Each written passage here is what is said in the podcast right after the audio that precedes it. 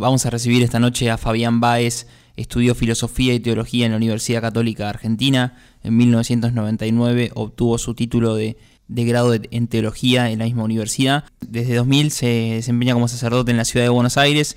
En la actualidad como responsable de una parroquia y es integrante del equipo de Cáritas. Pero lo que más nos importa esta noche es eh, recibir a Fabián Báez como un gran escritor. Publicó un libro genial llamado La sociedad de la pandemia encontrar la serenidad en el mundo que viene y es el motivo que nos convoca esta noche. Hola Fabián, ¿cómo estás? Mi nombre es Federico, un gusto recibirte desde Mar del Plata. ¿Cómo va? Hola Fede, te agradezco mucho, te agradezco mucho la gentil exageración. ¿Cómo estás? Bien, bien, mucho gusto eh, conversar con vos, que te hayas hecho unos minutos para, para hablar de este libro y te pregunto primero qué significa... Muy agradecido yo que, que me hayas llamado, muy agradecido. Eh, te, pregunto primero qué significa para vos ser un escritor. Eh, te encargas mucho de difundir tu, mensaje en esta época de, cuarentena, de aislamiento, seguir comunicándote con tus seres queridos, con la gente que te sigue, pero ¿qué significa para vos que haya un libro que exista y que tenga en su lomo tu nombre? Bueno, me parece, me parece una cosa un poco eh, exagerada, como te decía hace un rato. yo creo que en este tiempo que vivimos, todos somos escritores todos, absolutamente todos, porque todos tenemos WhatsApp, todos tenemos eh, Instagram, Twitter o Facebook, estamos acostumbrados a expresarnos a través de la palabra escrita, aunque sí que es verdad que de un modo un poco más conciso, más concreto, para ahí no nos basta con decir alguna idea o tirar algún tweet, algún título, y no quizás no tenemos el hábito como de, de desarrollar pensamiento a través de la escritura, que es lo que traté de hacer con este libro que salió hace unos días. Eh, para mí es un intento de poner y compartir con, los demás las cosas que cosas que fui pensando especialmente en este tiempo de cuarentena, de pandemia, con tiempos difíciles que nos tocan vivir y que nos llevó este, a todos pasar por un montón de infiernos y situaciones ¿no? tan, tan diferentes. Estaba muy interesante la mención que hacías recién a la tecnología que muchas veces sirve para unir pero dejas también reflexiones interesantes sobre cómo eso se puede tener claroscuros o zonas grises. Eh, toma una frase de tu libro. Decís en un momento que tener una computadora o un teléfono celular es también como tener un espía en nosotros mismos. Eh, me interesa que lo amplíes un poquito más. Claro, porque es cierto que a través de la tecnología tenemos acceso a tanta información, especialmente Internet. Sí. Eh, estás sentado frente a una computadora. Hoy conectada a Internet es estar frente a la, en la biblioteca más grande que ha existido jamás en el universo. La biblioteca más grande que exista palidece al lado de lo que es una computadora con, al lado de Google, una página, un buscador, ¿viste? Eh, y entonces, eh, esa es la gran ventaja que tiene la tecnología, pero ahí está la dificultad de saber eh, qué buscar, cómo buscar. Pero también ahora, es que no es solo que que, vos, nosotros, buscamos en Internet cosas que nos interesan, sino que Internet nos busca a nosotros, nos investiga. Y a través de los algoritmos eh, sabe eh, la tecnología lo que vamos a elegir, lo que vamos a votar, lo que nos va a gustar. Y esto que aparentemente ha nacido con fines publicitarios, en manos de estados y en manos de gobiernos se vuelven, o, de poderes económicos, se vuelven algo bastante peligroso. ¿no? A eso me refiero, que ahora, a través del imperio de los algoritmos, de los algoritmos, de la Big Data, eh, no hay más secretos, ya eh, se sabe mejor que nosotros mismos qué nos va a gustar, qué nos gusta, y eso es, este bueno, algo, ya está, es así, esto va a ser así, es irreversible. Sí. No, no, ¿viste? Pero hay que tenerlo en cuenta y saberlo. Sí, en el libro... yo digo que es como un espía, ¿viste? Un espía, ¿no? Claro, sí, sí. Está, está muy buena la, figura y interesante la, reflexión que, nos dejaba Fabián. Eh, en el libro, además de tus conocimientos eh, de filosofía, de teología, de cuestiones que están vistas con el prisma de la religión o la, búsqueda de, Dios, también hay eh, cuestiones muy íntimas de tu propia vida. Vos nos contás qué te pasó con el primer disco de Fito Páez, qué sensaciones te producen algunas películas. Hay muchísimas citas a Borges, que entiendo que también eh, te, produjo seguramente algo muy importante leerlo y, releerlo. El hecho de releer a Borges es también casi una experiencia en sí misma y en medio de esa intimidad de, tu pluma eh, hay una escena muy interesante que da el puntapié inicial al libro que es una inundación en la casa de tus abuelos. Así que te pregunto cómo esa idea del desastre, de lo que fue un evento pequeño en una casa, eh, te ayudó a empezar a contar algo que parece a priori medio inabarcable como es esta pandemia que estamos viviendo. Sí, ese evento que fue la inundación en la casa de mi abuela materna, yo tenía ocho años cuando pasó eso, eh, en, mi familia fue eh, un evento que cambió la vida de todos, porque, bueno, se, perdió mucho, eh, porque, viste, bueno, modificó, por decirlo de alguna manera, el, el, modo de vida. Y no fue la inundación que duró un día, una, sino todo lo que, mucho, mucho tiempo pues Entonces, no sé, con un momento pensando al principio de esta, de esta pandemia, pensando en, en los grandes, en la gran crisis que vivíamos, se me ocurrió pensar eso, viste, que me digo, esto es como la inundación, lo que viene, lo que queda después de la inundación es duro, viste, no es que una vez que bajó el agua ya se fue, no, ahí empieza el problema, porque que se perdió, se perdió, eh, quizás la casa, quizás, este, bueno, eso, por ejemplo, esa, esa inundación de la casa de modelo ya perdió todas sus fotos todas sus fotos, de toda su vida, todas sus cartas, Porque estaba en un mueble que, este, que se toma el agua. Y, y eso tiene, viste, es como irreparable, ¿no? Entonces, cómo esa mujer aprendió a ser feliz eh, y aprendió a vivir después de haber perdido tantas cosas. Y lo hizo porque fue una mujer eh, extraordinaria, ¿no?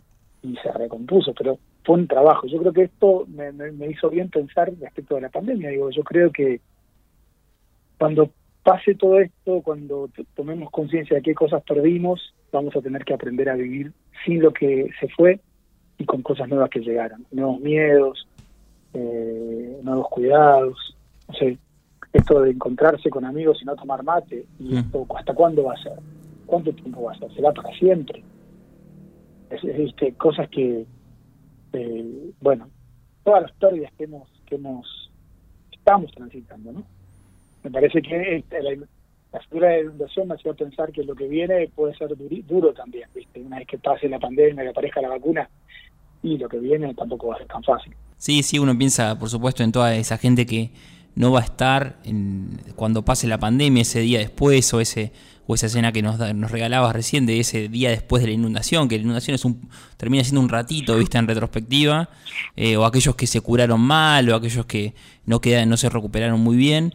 Eh, y también hay un interesante, va, tenés una interesante relación con Jorge Bergoglio, el Papa Francisco, preexistente a, que él, a que sea designado como Papa. Y en el libro hay una interesante homilía que vos rescatás de el después de Cromañón, que él dice algo, eh, lo tengo marcado, venimos a llorar, llorar por más que esos 194, a llorar por nuestra ciudad que no llora todavía, nuestra ciudad que no tiene lágrimas de madre para esos hijos que hoy recordamos y para tantos otros que ella abandonó. Más allá de la religión, esto podría ser un fragmento de un poema o de un libro de, ficción. es que es realmente humano, ¿viste? Llorar. Lo primero que hay que hacer cuando uno pierde algo es llorar, ¿viste? Llorar. Y en el libro un poco hablo de eso, ¿viste? Una especie de elogio del llanto, ¿no? Es decir, que, tenemos mucho miedo a, llorar, pero también le tenemos miedo a que alguien llore al lado nuestro, ¿viste? Que basta que alguien empiece a llorar para que otro empiece, no, no llores, no llores. Claro. Y, como decimos en el lenguaje común, cuando alguien llora quebró, como si llorar fuera que algo se rompe y no. Es simplemente eh, como limpiar en los ojos, como dejar, eh, es como aliviarse. El llanto tiene eso, ¿no? Y esa, y esa escena yo me la encuentro cuando hace un par de años hacíamos para una cadena de televisión americana, hacíamos un documental. Yo, un documental de 13 capítulos y uno de esos capítulos era sobre Colmañón. Mm. Y fue tan duro hacer ese, ese documental. Y ahí, y ahí uno de los padres me, me cuenta me, cuenta esa frase de que yo después la voy a buscar y la, y la, la pongo de reseña, ¿no? Mm. Eh, que lo primero que hay que hacer cuando uno pierde es llorar. Primero, es llorar y estar con el que llora. Mm. Eh, a, mí me hizo mucho bien pensar estas cosas y escribirlas, la verdad. La verdad que fue una experiencia para mí muy... que yo la agradezco mucho a la editorial porque ellos me insistieron mucho. Esto empieza con un vivo de Instagram, que, la, que alguien de la editorial, la directora la vio y me, llamó, me dijo, che, ¿por qué no te, no te escribís un libro sobre eso? Un libro, qué sé yo, y ella me insistió con mucho cariño y, y le agradezco mucho que me haya insistido porque la verdad que me hizo mucho bien escribirlo. Me, acompañó en la cuarentena, te diría.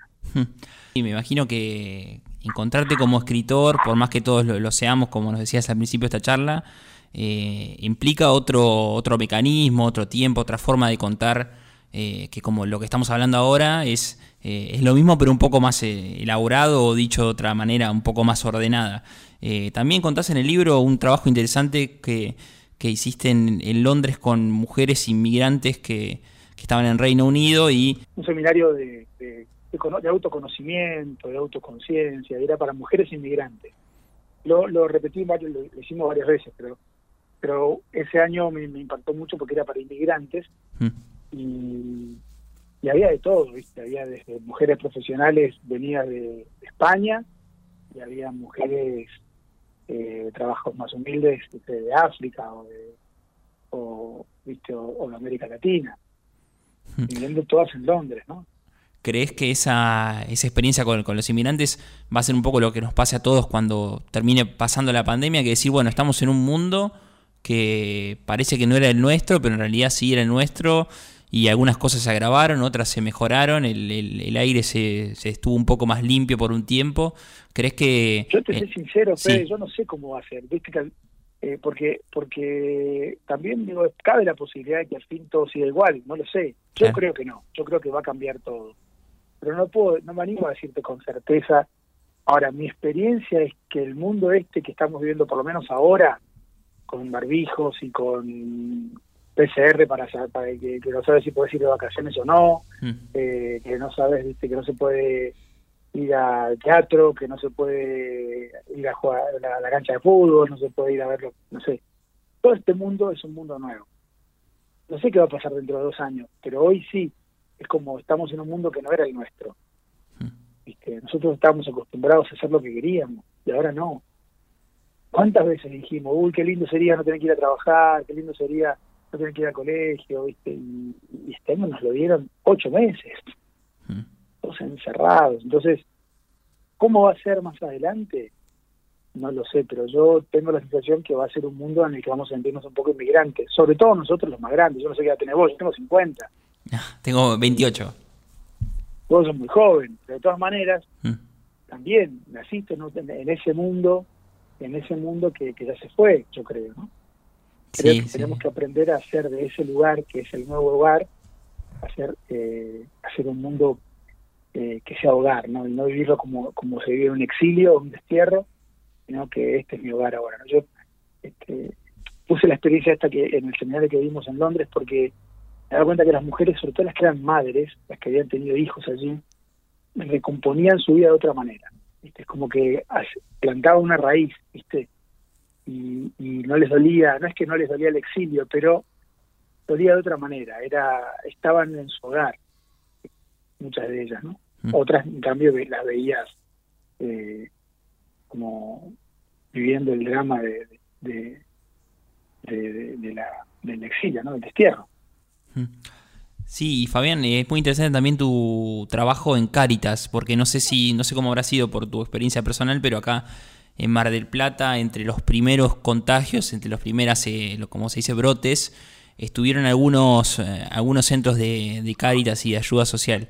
¿Cómo fue para vos encontrarte con, con gente que en medio de una, de una pandemia y con una ciudad hiper mega confinada, de pronto había personas que, se acercaban a, pedir un plato de comida, que ahora ya no es más el, lo que es la postal de la olla, sino que era un tupper con otras medidas. ¿Cómo fue eh, esa, en esa experiencia de confinamiento total eh, la ayuda que brindó Caritas, en segunda experiencia?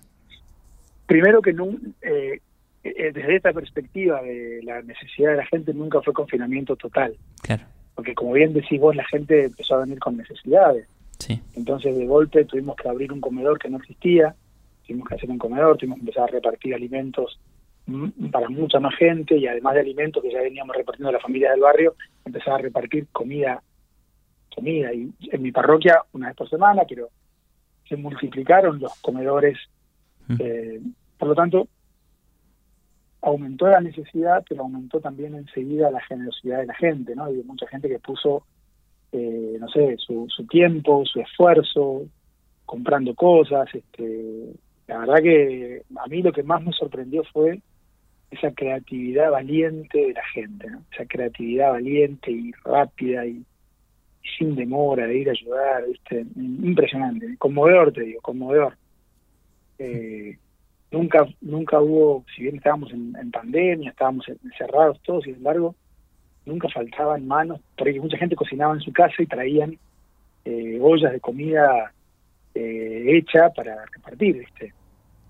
Este, fue como una cosa muy muy muy loca, ¿no? Que empezó a pasar, eh, que, implica eh, que implica un poquito la, la no sé, esa bondad, ¿viste? Esa bondad de la gente, ¿no? A mí eso fue una cosa que más, más me sorprendió. Sí, y también en tus reflexiones sobre la serenidad en el mundo que viene está también la idea de eh, buscar la paz eh, interior, o sea, de que eh, a nadie le gusta estar solo. En un momento hay un capítulo especial donde, donde vos hablas de, la sociedad, de la sociedad y de la soledad, por ejemplo, de uno solo en una isla. ¿Cómo crees que, que se la ingeniaron las personas para en ese, en ese momento de, soledad poder conectar de otra manera y, y, en tu caso también con la religión? Vos has dado muchos vivos de Instagram, tenés un papel muy activo en Twitter. Eh, ¿Cuál fue ese, ese contacto o ese feedback que encontraste con gente que estaba en sus casas? Yo creo que, viste, dice, dice la sabiduría bíblica, no es bueno que el hombre esté solo, viste. Y eso, y eso realmente es real, valga la redundancia. Nosotros, de alguna manera, siempre buscamos eh, estar, estar en compañía, estar en comunión, viste. Necesitamos al otro, necesitamos el abrazo, necesitamos la cercanía, porque somos seres sociales, ¿viste? Así, entonces, eh, esto fue un desafío, porque era el desafío, como yo le decía acá a mi gente, ¿no? Estamos eh, solos, pero no aislados, ¿viste? Estamos, este, este, estamos en cuarentena, pero no estamos eh, separados, estamos, estamos distanciados. Es, un, es una cuarentena solamente física. Y bueno, gracias a Dios la tecnología nos ayudó, ¿viste? Podemos hacer un montón de Zooms, de encuentros y reuniones y qué sé yo. pero, pero es el desafío de aprender a estar, a no estar solos estando solos, ¿viste? Físicamente, ¿no? Que la soledad sea solamente física. Eso hmm. fue un gran desafío. Sí, y también además de la solidaridad entre las personas, eh, otro de los aspectos que son tratados en el libro es la solidaridad entre países, entre ya sea mediante una organización mundial o como fuera, eh, decir entre los mandatarios mundiales o los líderes eh, que, promulgan la paz. ¿Cómo salimos va a, va a haber que va a haber que reconfigurar el, gran el, gran panorama del mundo, ¿no? Porque porque bueno, para que pueda haber justicia, para que pueda haber equidad, va, va a haber que replantear el mundo es una especie de casino gigante, ¿viste? Donde cada vez había, eh, eh, ¿viste? Si bien es cierto que la pobreza es menor hoy que hace, que hace 100 años, eh, pero sin embargo las, desigualdades también son muy grandes, ¿viste? Entonces, este, bueno, yo creo que esto hace un replanteo general, que, que este sistema capitalista que vivimos no es que tiene que desaparecer, tiene que ser más humano más antropocéntrico, más centrado en el hombre, en el ser humano, los pueblos, y no en, el lucro y la ganancia de, intereses económicos. Y te pregunto también qué pensás, por ejemplo, de, eventos como la Mesa contra el Hambre, que se presentó hace más o menos un año, eh, primero como una promesa de gobierno, luego como un plan con distintos actores, con una mesa muy grande, muy amplia, donde la iglesia también eh, formó parte. ¿Cómo, ¿Cómo ves ese balance de ese primer año de, esa presentación y también con todo lo que hablamos antes, si, si crees que eh, también se van a unir voluntades con eso y si el tiempo no, nos correrá en contra.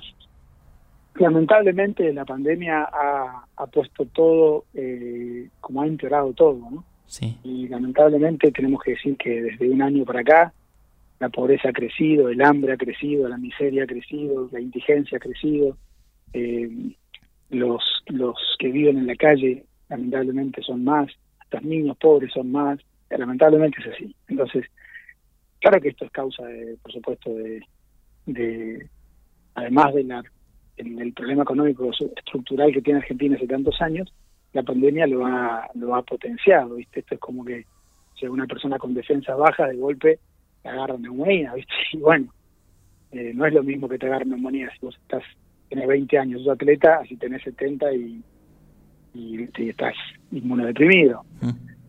Eh, entonces, yo creo que si no hacemos un gran acuerdo nacional, un grandísimo acuerdo nacional, eh, que de luchar y de entender que el gran problema de la Argentina es la pobreza, es ese es el gran problema de la Argentina, la pobreza. Luego lo demás. Hmm. Eh, y para eso no es solamente la mesa del hambre, es un gran acuerdo nacional de todos los sectores, todos nos pongamos de acuerdo que la política de Estado de este país sea luchar contra la pobreza, porque el hambre es consecuencia de la pobreza, no es que haya hambre por falta de educación, no es que haya hambre por falta de, no sé, estructuras de caminos que no pueden llegar rutas a... Hay hambre porque hay pobreza. Este, y, entonces es el... Yo creo que eso sí, eh, tiene que haber un grandísimo acuerdo nacional que, que, que incluya toda la sociedad, todos, todos los actores de la sociedad. Este, por supuesto que el Estado primero, la política, eh, pero también los empresarios.